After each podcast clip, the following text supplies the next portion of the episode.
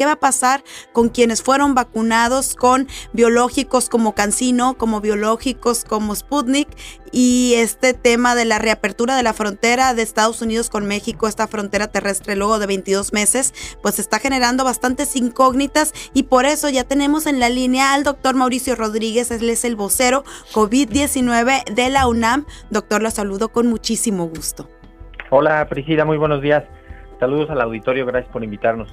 Muchas gracias. Pues a ver, doctor, para que nos saque de dudas frente a qué estamos con este tema de la vacunación, en el caso de los maestros, de los docentes, fueron vacunados por Cancino aquí en Sonora y pues ya con esta latente ya reapertura para el 8 de noviembre, pues hay muchas dudas al respecto. Están esperando que la Organización Mundial de la Salud las reconozca estas vacunas, pero ¿cómo ve usted el panorama? Pues mira, eh, por un lado está muy bien ir abriendo, ¿no? Eh, y, tener claridad en la apertura y eso está, está bien, ¿no? Eso siempre va a ser mejor a decir estamos cerrados. Eh, lo que no estoy completamente seguro de que sea algo adecuado es transferirle la responsabilidad de la autorización de las vacunas a la Organización Mundial de la Salud.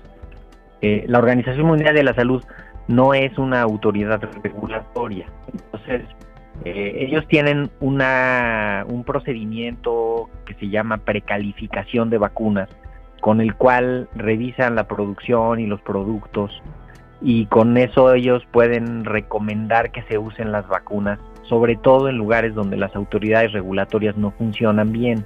Entonces, de pronto decir que, que, pues, que la Organización Mundial de la Salud diga si son buenas o no las vacunas, es, es darles a la OMS una responsabilidad que ahorita no, no tiene la capacidad suficiente de, hacer. Ellos no son una autoridad regulatoria, lo repito. Entonces, eh, ellos están revisando todas las vacunas que están ahí formadas, pero pues no, no van a acabar, ¿no? De aquí a que, ah, o sea, de todo lo que les falta revisar. Y, y por otro lado, creo que todavía no hay un documento oficial que podamos voltear a ver para decir, a ver, si es cierto, aquí ya dice eso. Hasta ahorita todo han sido declaraciones, todo han sido eh, como notas periodísticas, pero cuando menos yo en el radar no tengo el documento que dice el CDC o la Casa Blanca o alguien que diga, estas son las vacunas y este es el asunto.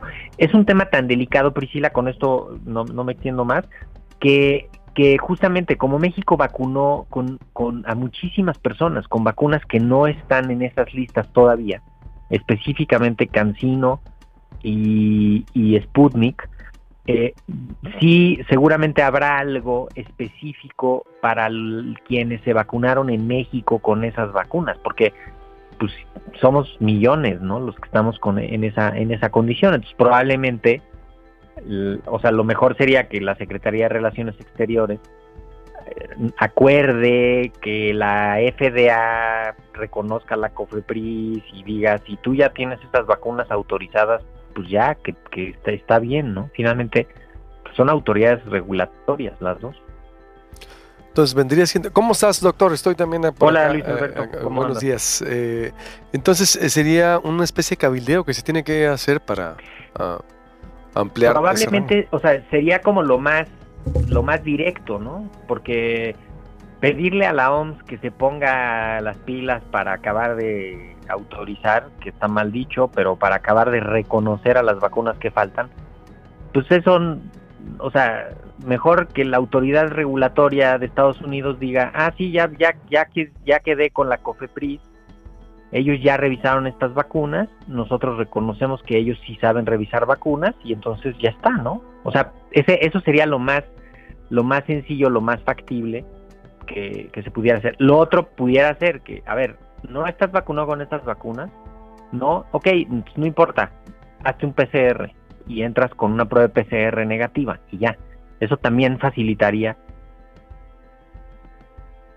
Por avión, ahora va a ser se, volvió, a cortar. están cortando las Fíjate, Luis, qué interesante lo que dice eh, el doctor, porque, porque, bueno, México aprobó sus vacunas y, estas vacunas por algo las están poniendo porque son seguras. El hecho que Estados Unidos no las reconozca.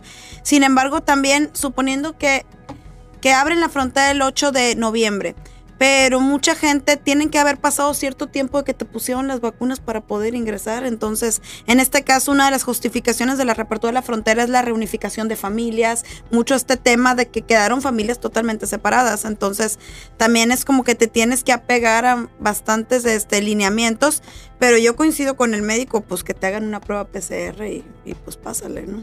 Ándale, ese, sería un buen criterio, exactamente, la, la prueba PCR. ¿Está ya el Mauricio? En la línea. No, sigue Mauricio, uh, entonces los seguimos contactando. Eh, estamos con cuestiones técnicas ahí. Eh, yo creo que también va a ser interesante mm, la apertura total de la frontera. Y viene el Black Friday, ¿no? Viene eh, Thanksgiving. el Thanksgiving, exactamente, celebraciones que eso va a ser una explosión. Y viene diciembre, los días, imagínate la gente ya ahorita va a estar los Christmas, exactamente, y todo lo que simboliza noviembre y diciembre. El reto va a estar interesante para ver cómo allá en Estados Unidos nos van a recibir. También, ojo, cómo van a estar las medidas allá. Doctor, decías que con PCR entonces pudiera ser suficiente un criterio. Eh, podría, podría ser ese, ese un criterio que salvaría ahorita de prisa esta, esta situación. Y entonces dices, incluso yo hasta con una prueba rápida, eh, o sea, una prueba rápida de las que ya están autorizadas por, por la FDA o por la COFEPRIS, con esas pudiera ser que entres sin mayor, sin mayor problema, sobre todo teniendo el asunto como lo tienen en Estados Unidos, en el que pues hay muchísima resistencia a las vacunas. Son, el, creo que están en el lugar 52 de, de cobertura de vacunación en el mundo. A pesar de que tienen las vacunas, muchísima gente allá adentro no las está queriendo usar. Entonces, de pronto, ponerse tan estrictos para la gente que va a ir para allá, pues quizá también convendría ponernos estrictos para los que van a venir de allá, porque el, el riesgo de que, pues hay, hay más gente no vacunada allá que acá. o sea, hay más adultos no vacunados allá que acá. Entonces, y, nunca nunca restringimos, ¿no? De allá para acá, por ejemplo, estuvo abierta la frontera Entonces, siempre. Probablemente, eh, yo creo que va a haber una medida administrativa que, ayude. E, eso habría que estarlo esperando en las siguientes semanas, sobre todo por la necesidad de movimiento que tienen ahorita para que lleguen mercancías y para el movimiento económico desde el Thanksgiving hasta fin de año, ¿no? O sea, ahí no hay que no hay que perder de vista eso, o sea, se mueve muchísima gente, no nada más en la vida cotidiana, ¿no? Sino sino como en todas estas festividades adicionales.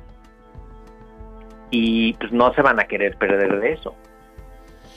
¿no? Lo otro, me comentaba el otro de una persona que venía de, de, en un vuelo de Alemania, que el vuelo venía lleno de personas que venían de India para estar en México 14 días y luego irse a Estados Unidos, porque no podían entrar directo de Estados Unidos eh, ellos, y entonces se van a Alemania, de Alemania vienen a México, hacen una especie de cuarentena en México, y luego ya pueden entrar a Estados Unidos, proveniendo de México.